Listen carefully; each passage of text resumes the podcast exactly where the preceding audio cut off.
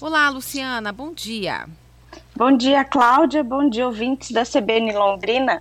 Ano começando, né? Todo mundo aí, é, tem gente ainda na praia, tem gente viajando, tem gente que tá de férias, só começa efetivamente em fevereiro, mas enfim, o ano começou, né?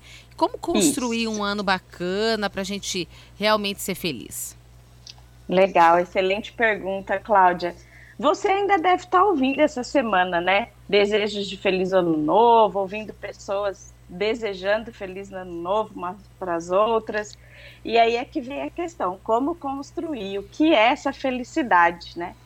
Na verdade, o que e mais, o que é essa felicidade para você? Então, quando a gente ouve, ah, feliz ano novo, cada um tem que pensar, poxa, o que, que é ser, o que é um ano feliz para mim, né? Uhum. Complexo, Cláudia, complexo. Mas vamos lá.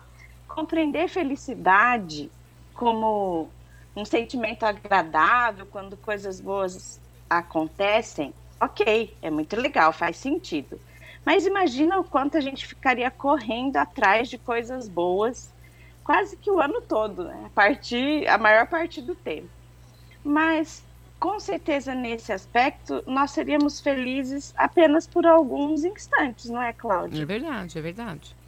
Por isso, felicidade está muito mais vinculada, atrelada ao caminho que a gente vai escolher, que a gente decide seguir e a qualidade das nossas ações durante esse caminho. Então, hum. nesse caminhar, há alta probabilidade, quase certa mesmo, de que momentos difíceis, dolorosos vão aparecer. Uhum. E Cláudia, nós temos várias pesquisas na área da psicologia que, a, que mostram que a disposição para sentir dor emocional está diretamente e, mais, e, e positivamente associada a uma vida emocionalmente saudável. Então, um feliz ano novo, construir um feliz ano novo envolve construir o próprio caminho em 2022. Uhum. E aí vamos lá enfrentando riscos que vão nos colocar em movimento, dispostos a superar obstáculos que vão nos fazer crescer, nos tornar mais fortes, mais habilidosos, aceitando altos e baixos que vão ocorrer ao longo desse caminho e os sentimentos, tanto os agradáveis, fácil de aceitá-los, ok, quanto os desagradáveis, que também vão acontecer ao longo desse caminho. Então, Cláudia, para fazer um ano novo feliz, a gente precisa fazer escolhas, uhum. assumir mesmo a direção da nossa própria vida e dar um significado a tudo isso, aos nossos atos, às nossas atitudes e aceitando comemorar tanto os momentos felizes, porque Cláudia é incrível, tem pessoas que não comemoram é. conquistas. É.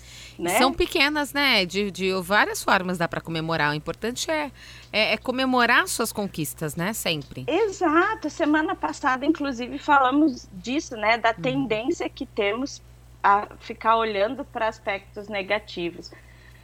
É importante comemorar conquistas, é importante valorizar nosso processo, nosso progresso aí no desenvolvimento, assim como também é importante vivenciar os momentos difíceis sem fugir da dor. Uhum. Isso também é, aumenta muito a chance da gente levar uma vida emocionalmente saudável. É, é assim que a gente constrói um feliz ano novo. Ah, então vamos é construir, tá no comecinho. Muito, que vem com as medidas certas, né? Uhum. Porque não existe essa receita mas são considerações bastante importantes e efetivas para um feliz ano novo. É verdade. Luciana, obrigada e um feliz ano novo para a gente. Obrigada, Cláudia. Um feliz ano novo para os nossos ouvintes também.